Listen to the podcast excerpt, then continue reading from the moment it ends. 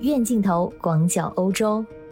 最近热浪席卷欧洲，欧洲人纷纷出门度假，但是有些西班牙人不敢出门，并不是经济方面的原因或者担心疫情，而是因为一个你听起来会觉得有些荒谬的原因。他们担心一旦离开自己的房子，就再也进不了家门了。这究竟是怎样一回事呢？大家好，我是在欧洲的可可鱼，欢迎收听我的节目。生活在西班牙的人一定听过 “ocupa” 这个词，这个词在西班牙语里的意思就是强占房屋。强占房屋的人多数是无业游民，他们看到空闲的房屋就撬开门锁自己进去住。由于是空闲的房屋，有些时候房东并没有及时发现，这些强占者有的甚至还换了原来的门锁，这样就算房东发现了，但是门锁换了也没有办法进入自己的房子。这么听上去无法无天的事儿，在西班牙属于一种社会运动，并不是偶然事件，从上世纪八十年代就开始了。它本来是属于提倡通过和平的手段占领无人居住的房屋，谴责因为没有办法支付银行贷款而让房子被银行收走的行为。在巴塞罗那，这一现象特别严重，甚至连巴塞罗那现任的市长在十年前都参与过这项运动。一开始的时候，参与的大部分是没有资产的年轻人，后来呢，也逐渐有中产阶级的加入，因为在金融危机之后，一部分中产阶级由于缴不出银行贷款。原先买的房子被银行查封了，无家可归，那只好占用别人的房子来安身。这些人可以说是光脚不怕穿鞋的，就算是被告上法庭，需要支付罚款，他们也以付不起为理由来逃避罚金，说自己毫无收入，而且根据西班牙宪法，他们有权住在一个体面的房子里。我只能说，这真的是令人迷惑不已的操作。你有权利住得体面，保护自己的尊严。但是房东的权利和尊严呢，就必须要被你践踏吗？难道法律不保护房东的权利吗？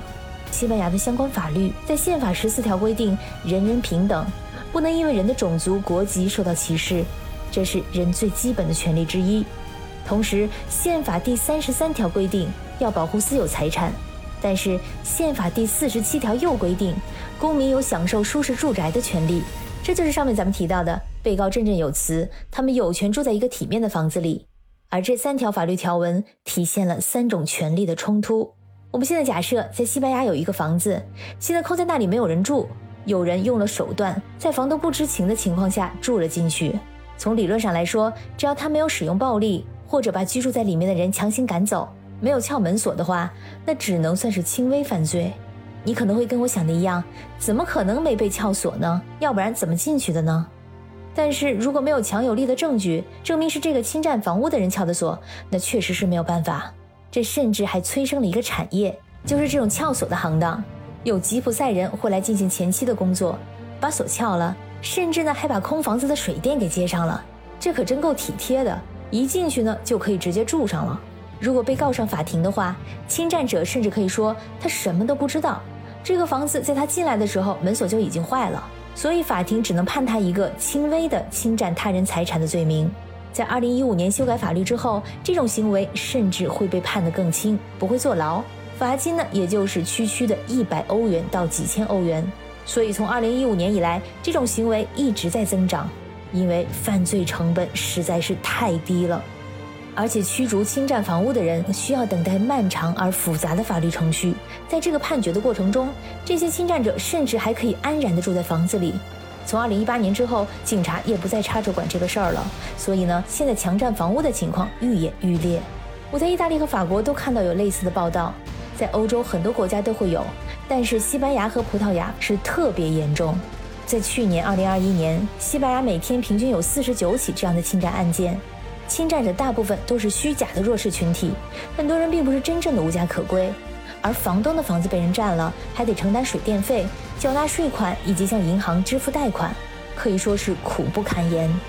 所以，有些西班牙人抱怨称，自己和邻居现在就像坐牢一样，不敢离开自己的家，因为害怕离开之后会有人先上门撬锁，并把门锁换掉。如果出门度假的话，说不定回来之后就再也进不了家门了。由于警察不管这个事儿，只能通过法院走法律程序，还要进行充分的举证，证明房子是自己的，以及房子是被暴力非法侵占的，这需要漫长的时间。而这些侵占者呢，大多并不工作，他们有大把的时间和精力去寻找合适的目标，以及和房东周旋。